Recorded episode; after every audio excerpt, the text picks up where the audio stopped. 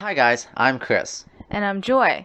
The idiom we're covering today is put our heads together. It means to work together in order to come up with an idea or solution. It's usually used for when you need to discuss or plan something with someone. You can use it like this Let's put our heads together. You need to put your heads together. They're gonna have to put their heads together. Yup. Imagine that you have two heads thinking about something. That is two minds working towards it, so the solution would probably come way faster than just one person doing it.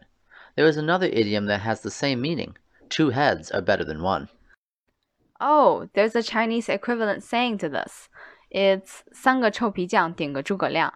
It literally means that three cobblers can be better than one mastermind. Yep, so maybe your team needs to plan an event for the company. You feel like it's better that your colleagues help you brainstorm some ideas.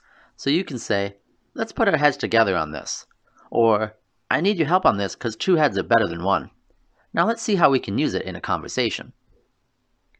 Looks like our project just lost the funding. I suppose we can arrange a meeting with the leaders tomorrow and discuss this issue. Yeah, I'm sure if we all put our heads together, we can think of ways to find alternative funding sources. Are you working on any important tasks? Maybe you need to ask someone for help. Two heads are better than one, you know.